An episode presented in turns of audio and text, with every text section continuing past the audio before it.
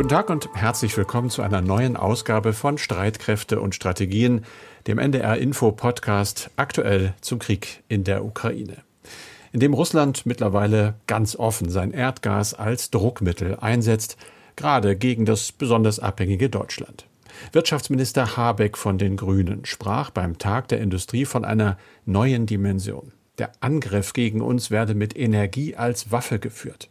Russlands Präsident Putin wolle immer wieder Ängste schüren, unter anderem auch vor Armut. Diese Strategie dürfe nicht erfolgreich sein, ist sie aber eben doch zumindest in vielen Köpfen und für den Moment.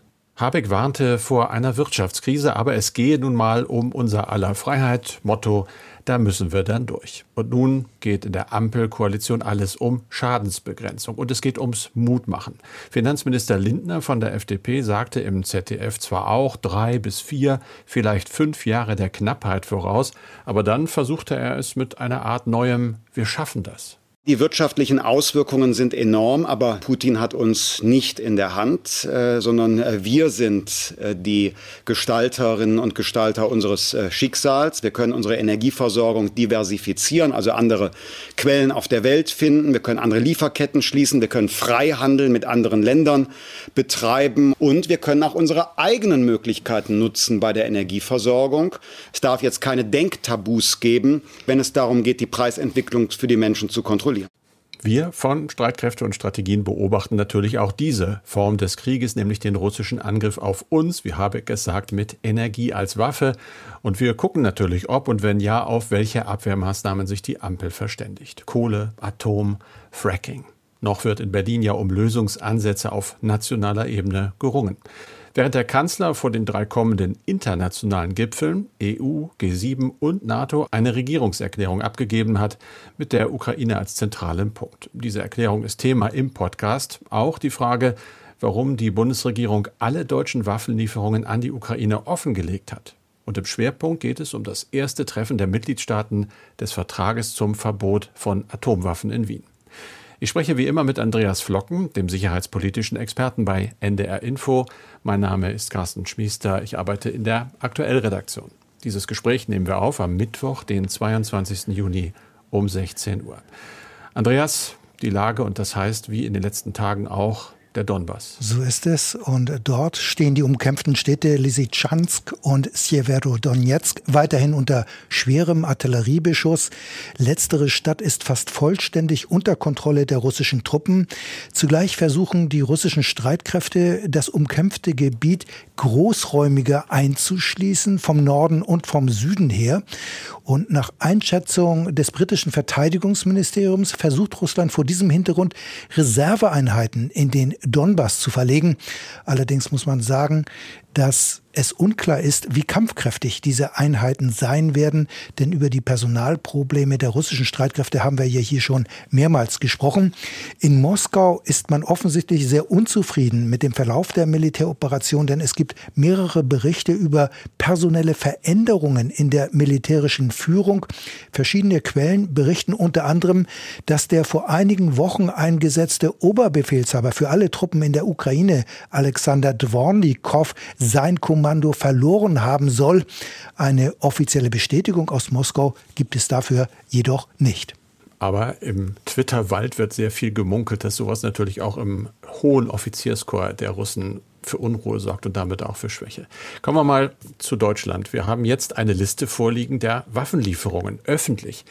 Andreas, du hast sie dir auch schon durchgeguckt. Wir haben ja oft schon darüber geredet. Warum gibt die Bundesregierung jetzt die Geheimhaltung auf? Ja, ich muss sagen, erstmal, das ist ein überfälliger Schritt, denn die Bundesregierung versucht äh, damit aus der Defensive herauszukommen, denn sie musste sich ja immer wieder den Vorwurf gefallen lassen, Deutschland tue viel zu wenig, um die Ukraine militärisch zu unterstützen. Es sei fast gar nichts geliefert worden, aber man muss sagen, dieser Eindruck ist falsch, das macht die Liste deutlich. Also insofern ist das klar ein Befreiungsschlag für die Bundesregierung. Okay, also jetzt kennen wir die Liste. Wir wissen, was geliefert worden ist, beziehungsweise welche Lieferungen geplant sind, um die Ukraine militärisch zu unterstützen. Wo steht denn nach deiner Einschätzung Deutschland im Vergleich zu anderen Staaten? Ja, man muss erst mal sagen, die Liste ist ziemlich umfangreich. Aufgeführt sind da unter anderem Doppelfernrohre, Krankenhausbetten sowie 10.000 Schlafsäcke, aber auch Panzerabwehrminen und Stingerflugabwehrraketen sowie 100.000 Handgranaten. Also die Bundesregierung ist keineswegs untätig, sondern sie tut was.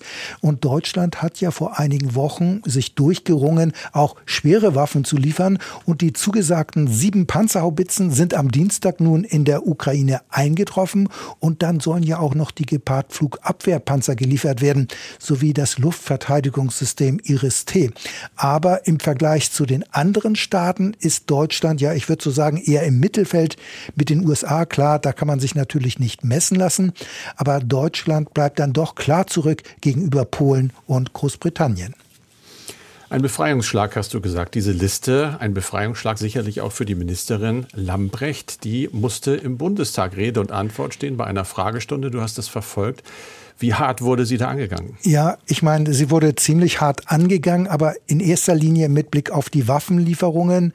Denn Christine Lambrecht hat noch einmal klargemacht, dass keine Leopard-Kampfpanzer und Marder-Schützenpanzer an die Ukraine geliefert werden. Und sie hat es damit begründet, dass auch die anderen Staaten noch keine Kampfpanzer westlicher Bauart geliefert haben.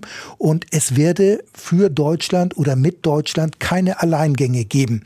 Also die Verteidigungsministerin hat da eine klare Position eingenommen und die Verteidigungsministerin ist aber auch zum sogenannten Ringtausch gefragt worden und da musste Christine Lamprecht einräumen, dass die betroffenen Länder wie Griechenland, wie Slowenien ihre Waffensysteme erst an die Ukraine abgeben werden, wenn Klarheit herrscht, was sie aus Deutschland als Ersatz bekommen werden.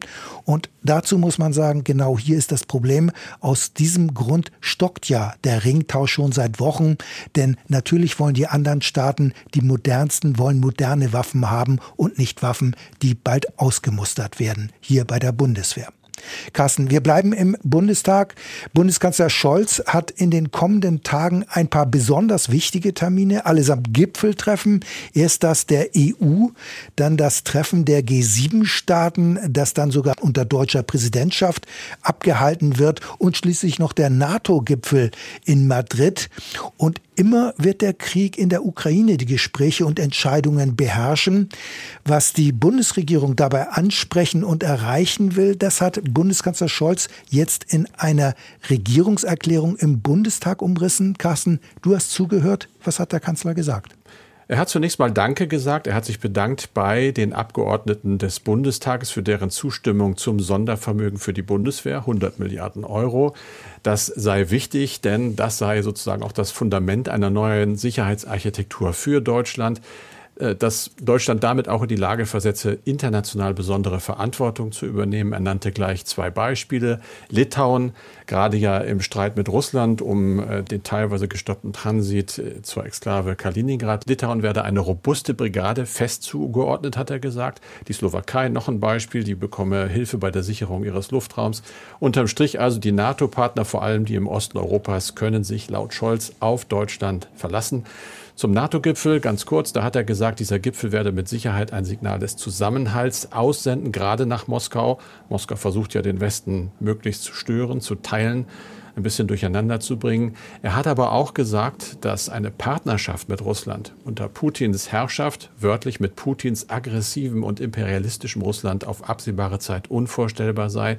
Allerdings äh, ist er dagegen, dass er die NATO-Russland-Grundakte aufgekündigt wird. Die gab es ja mal, als wir noch hofften, man könne mit Russland Frieden machen. In diesem Dokument sei der Verzicht auf Gewalt, so Scholz, sei die Achtung von Grenzen und die Souveränität unabhängiger Staaten festgeschrieben.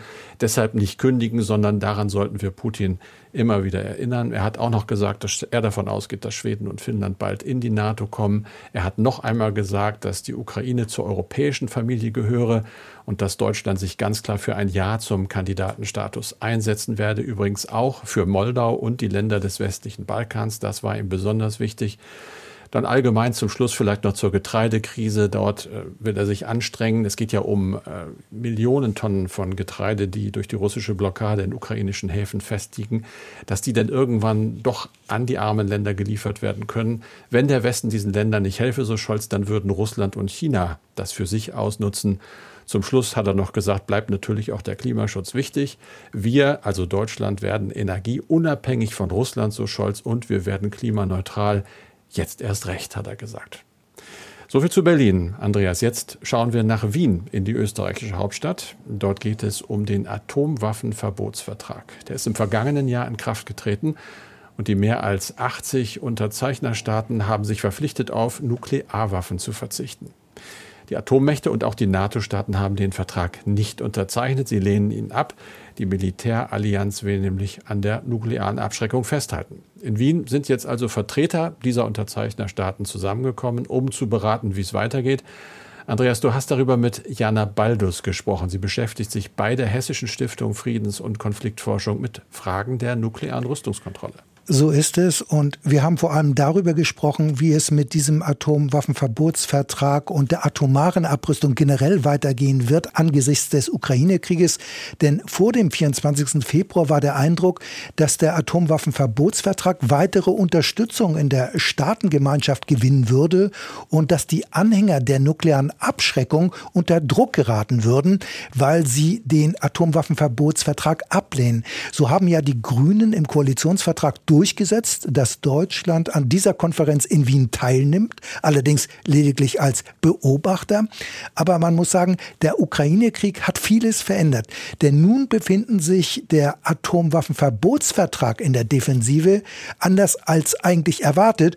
So sieht es auch Jana Baldus von der Hessischen Stiftung Friedens- und Konfliktforschung. Die neuen Abschreckungsdebatten auch in der NATO sind definitiv schon ein Rückschlag für den äh, Atomwaffenverbotsvertrag. Naja, man setzt jetzt wieder mehr auf nukleare Abschreckung, mehr auf NATO-Zusammenarbeit, mehr wieder auf die nukleare Teilhabe als äh, tatsächlich auf Abrüstung, zumal Abrüstung wie ein weites Ziel wirkt. Also die Rahmenbedingungen für ein Verbot von Atomwaffen sind nicht gut. Das merkt man auch in den Medien. Dort spielt die Konferenz eigentlich nur eine Nebenrolle. Die Atomwaffenverbotskonferenz in Wien steht klar im Schatten des Ukraine-Krieges. Aber die Rolle von Atomwaffen, die beschäftigt die Öffentlichkeit doch inzwischen durchaus stärker als vor Beginn des Ukraine-Krieges, muss man sagen. Es gibt ja diese regelmäßigen Drohungen aus Moskau, der Krieg könne zu einem dritten Weltkrieg führen. Das Ganze hat zu größeren Ängsten und Befürchtungen bei den Menschen geführt, dass dieser Atomkrieg tatsächlich passieren kann. Ja, äh, das stimmt. Äh, und wir haben das ja auch, Carsten, an vielen Reaktionen auf diesen Podcast gemerkt, die Zuschriften, die E-Mails. Äh, da war oder ist die Besorgnis bei vielen sehr groß. Russland könne durch die Waffenlieferungen in die Enge getrieben werden und gegebenenfalls dann auf taktische Atomwaffen zurückgreifen. Aber die Konsequenz ist bei vielen Menschen nicht etwa, dass man nun sagt, deswegen müssen wir eben alle Atomwaffen abschaffen. Nein, viele ziehen daraus die Konsequenz und kommen zu dem Schluss, dass man Russland nun abschrecken muss und zwar nicht nur mit konventionellen Waffen, sondern auch mit nuklearen Waffen. Und bei der Frage, ob in Deutschland weiterhin US-Atomwaffen stationiert bleiben sollten, hat es einen richtigen Umschwung gegeben, wie Jana Baldus festgestellt hat. Es gab ja konkret äh, von der Tagesschau eine Umfrage vor kurzer Zeit, die sich damit beschäftigt hat. Und tatsächlich gibt es zum ersten Mal seit Jahren eine Mehrheit der Bevölkerung, die für einen Atomwaffenverbleib sich aussprechen würde. Früher war das eher andersrum. Also in dieser Umfrage von Infratest DIMAP für das Politikmagazin Panorama hat sich eine Mehrheit für den Verbleib der US-Atomwaffen in Deutschland ausgesprochen, denn im rheinland-pfälzischen Büchel lagern rund 20 taktische US-Atomwaffen, die gegebenenfalls von deutschen Tornado-Kampfflugzeugen eingesetzt würden. Also der Ukraine-Krieg hat die Haltung der Bevölkerung zu Atomwaffen verändert, denn noch vor einem Jahr hat eine Studie der Münchner Sicherheitskonferenz Konferenz ergeben, dass nur 14 Prozent der Befragten für eine Stationierung der Atomwaffen waren. Also früher war eine deutsche Mehrheit für den Abzug der taktischen US-Atomwaffen. Hier hat sich also durch den Ukraine-Krieg etwas gedreht. An dieser Konferenz, Andreas, Konferenz der Atomwaffenverbotsstaaten, sind ja auch einige Vertreter von NATO-Ländern dabei als Beobachter. Das hast du kurz gesagt, Deutschland auch. Das ist in der NATO selbst aber nicht besonders gut angekommen. Das kann man so sagen, denn die NATO ist ja auch eine nukleare Allianz. Das heißt, sie setzt auf die nukleare Abschreckung. Das ist die nukleare Rückversicherung. Aber die Teilnahme als Beobachter an der Atomwaffenverbotskonferenz haben ja erstmals vor allem die Grünen im Koalitionsvertrag durchgesetzt. Und Kritiker befürchten allerdings, dass durch diese Beteiligung äh, die nukleare Abschreckung unterminiert werden könnte, dass man sich davon quasi distanziert. Denn der Atomwaffenverbotsvertrag würde die gegenwärtige Stationierung von US-Atomwaffen auf deutschem Gebiet nicht erlauben. Aber Deutschland, das muss man sagen, ist als NATO-Mitglied auf der Konferenz in Wien nicht allein. Denn mit Norwegen, den Niederlanden und auch Belgien sind drei weitere NATO-Mitglieder auf der Konferenz vertreten. Allerdings, wie gesagt, als Beobachter. Aber auch in der NATO NATO sind diese Staaten in der Sache jetzt seit dem Ukraine-Krieg eher in der Defensive. Also ein Abzug der US-Atomwaffen aus Deutschland oder anderen NATO-Staaten steht im Augenblick nicht zur Debatte und es ist nicht absehbar, dass diese Diskussion über einen Abzug jetzt auch wieder aufkommt. Eine Frage noch, könnte dieser Ukraine-Krieg denn zu einer weiteren Verbreitung von Atomwaffen führen? Diese Waffen gelten ja schließlich eben als letzte Rückversicherung gegen einen Angriff und die Ukraine hatte vor einigen Jahren Atomwaffen abgegeben. Im Budapester Memorandum von 1994 und eine Ukraine mit Atomwaffen, das haben uns auch einige Hörer und Hörerinnen geschrieben, die wäre von Russland vermutlich kaum angegriffen worden. Ja, äh, zunächst muss man das mit den Atomwaffen und der Ukraine etwas relativieren, denn nach dem Zerfall der Sowjetunion waren zwar in der Ukraine Atomwaffen stationiert, doch die Regierung in Kiew hatte überhaupt keine Verfügungsgewalt über diese Atomwaffen. Sie standen operationell unter Kontrolle Russlands, auch wenn die Atomwaffen auf ukrainischem Territorium standen stationiert waren. Also die Ukraine hätte diese Waffen nicht einsetzen können. Also insofern ist die Ukraine nie eine richtige, ich sag mal ruhig richtige Atommacht gewesen, auch wenn das immer wieder gesagt wird. Aber zur Frage der Weiterverbreitung, ich denke schon, der Ukraine-Krieg trägt nicht gerade dazu bei, eine Weiterverbreitung von Atomwaffen zu verhindern. Denn nicht nur Kim Jong-un wird ja Atomwaffen als Lebensversicherung oder Garantie für das eigene Regime sehen. Wir sehen ja auch zurzeit, äh, dass es schwierige Verhandlungen über eine Rückkehr Teherans zur Atomvereinbarung gibt. Die Verhandlungen mit dem Iran sind ja durch den Ukraine-Krieg nicht einfacher geworden. Und wenn die Verhandlungen mit Teheran und dem Iran scheitern und möglicherweise im Extremfall der Iran auch Atomwaffen im Grunde genommen entwickeln würde, ja, dann könnte das in der Tat eine Kettenreaktion auslösen. Möglicherweise würden dann auch Saudi-Arabien oder auch Ägypten Atommächte werden wollen. Also man kann durchaus sagen, dass dann die Rolle von Atomwaffen in der Welt möglicherweise durchaus zunehmen würde und nicht abnehmen würde. Also das kann man noch nicht genau sagen, aber das Gewicht von Atomwaffen hat eher zugenommen durch den Ukraine-Krieg. Das Interview mit Jana Baldus von der Hessischen Stiftung Friedens- und Konfliktforschung HSFK steht übrigens auch auf unserer Internetseite und zwar unter ndr.de-streitkräfte. Kommen wir jetzt von diesen großen, schrecklichen Waffen zu kleineren, auch schrecklichen Waffen natürlich, und zwar zu einer E-Mail von Berthold Wemhörner aus Düsseldorf. Er schreibt uns, zu Beginn des Krieges bis vor einigen Wochen wurde viel über die revolutionäre Wirkung der neuartigen Drohnen, insbesondere der Loitering-Typen Switchblade und Ghost gesprochen. Nun hört man gar nichts mehr. Und offensichtlich haben diese Waffen der Ukraine nicht den erhofften Vorteil gebracht. Oder haben sie das doch? Wie sehen Sie das? Also ich finde, diese kleineren Drohnen, man muss sagen, das sind ja kleinere Drohnen, haben weiterhin eine Relevanz. Ähm, der Krieg in der Ukraine ist aber in eine neue Phase getreten. Vor allem im Donbass setzen die russischen Streitkräfte ja auf ihre Feuerüberlegenheit bei der Artillerie. Daher bittet ja auch die ukrainische Führung seit längerem vor allem um die Lieferung von Distanzwaffen, also weitreichende Artilleriegeschütze und auch Mehrfachraketenwerfer. Die Wirkung der genannten kleineren Drohnen ist über größere Entfernungen eher begrenzt. Ich kenne die genauen Parameter oder technischen Daten nicht im Detail, aber die Reichweite ist begrenzt und von daher äh, haben sie nicht unbedingt so einen großen Effekt. Aber grundsätzlich muss man für bestimmte Gefechtssituationen immer einen geeigneten Waffenmix haben und in der jetzigen Situation, gerade im Donbass, äh, sind vor allem die Distanzwaffen von Vorteil und daran mangelt es den ukrainischen Streitkräften im Moment. Das heißt aber nicht, dass andere Waffen wie die Switchblade-Drohne oder andere Drohnen bisher wirkungslos gewesen sind. Und man muss generell sagen, eine Bewertung über die Wirksamkeit der einzelnen Waffensysteme, die wird ohnehin stattfinden und darüber wird man vermutlich erst nach Ende des Krieges mehr erfahren. Philipp Keil lebt in Kirkel im Saarland, hört den Podcast, was uns freut und schreibt. Mich interessiert, ob denn auch die Qualität und der Umfang eines möglichen Angriffs der russischen Föderation auf ein NATO-Mitglied eine Rolle für die Beistandspflicht der anderen Mitglieder spielen würde und inwiefern dies bei der NATO-Antwort ins Gewicht fallen würde. Was wäre zum Beispiel, wenn Russland, jetzt werden wir aktuell, die Versorgung und den Zugang für alle Waren von und nach Kaliningrad militärisch durchsetzen würde?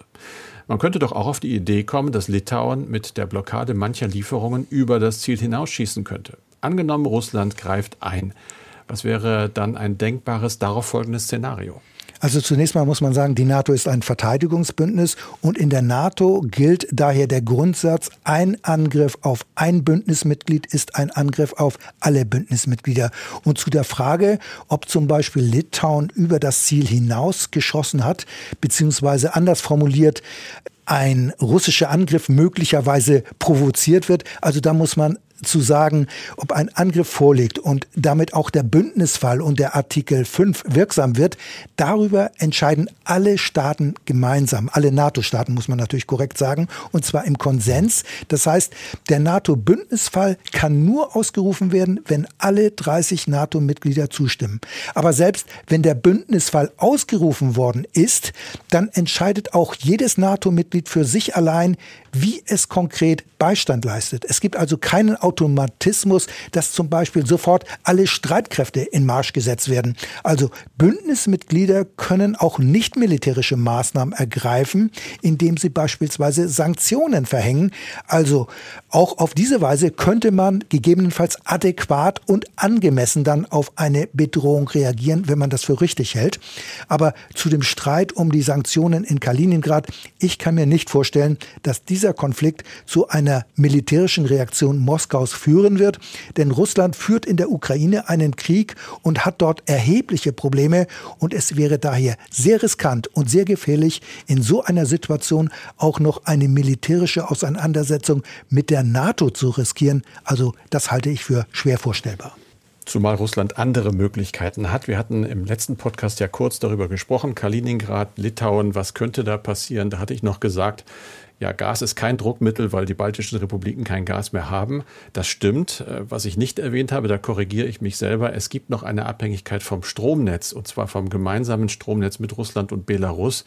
Da lese ich, dass das immer noch in Betrieb war. Zu meiner Zeit als Korrespondent in Stockholm hieß es schon, dass die baltischen Staaten sich davon loslösen wollen und sich mit Europa synchronisieren wollen. Das ist offenbar noch nicht ganz passiert. Also da könnte zum Beispiel Moskau den Hebel ansetzen. Wir behalten auch das im Auge. Wenn Sie uns eine Mail schreiben wollen, sehr gerne oder zwei, Streitkräfte, Streitkräfte mit ae at ndr.de. Und das war's für diesen Podcast, wie immer mit Andreas Flocken und mit Carsten Schmiester. Hallo, ich bin Ole Wackermann. Ich bin Host im Podcast Familientreffen. Wir erzählen alle 14 Tage Geschichten aus dem Familienleben mit all seinen Glücksmomenten und Krisen. Wir stellen die Fragen, die Sie sich vielleicht selbst stellen zum Beispiel, kann ich in diesen Kriegs- und Krisenzeiten überhaupt noch Kinder in die Welt setzen? Lea, 17 Jahre alt, hatte eine ganz entschiedene Meinung. Mit den ganzen Hungersnöten und den Kriegen, die vielleicht kommen werden und den Massenflüchtlingen, frage ich mich schon, ob das so lebenswert einfach ist, ob das richtig ist.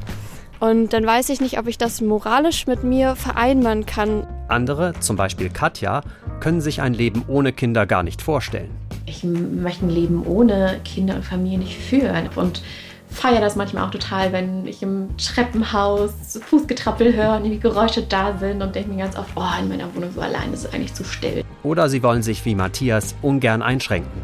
In meinem Leben, wie es jetzt gerade läuft, sehe ich für Kinder nicht ein bisschen Platz, weil ich auch also, Dinge zu tun, so, ich habe auch Spaß in meinem Leben und ich weiß, dass diese Sachen einfach dann nicht mehr nicht mehr so sind, wie sie vorher waren. Hören Sie doch mal rein. Familientreffen, der NDR-Podcast über die tiefsten Krisen und die größte Freude miteinander. Die aktuelle Folge alle 14 Tage hier auf NDR Info am Sonntag und alle Folgen online in der ARD Audiothek.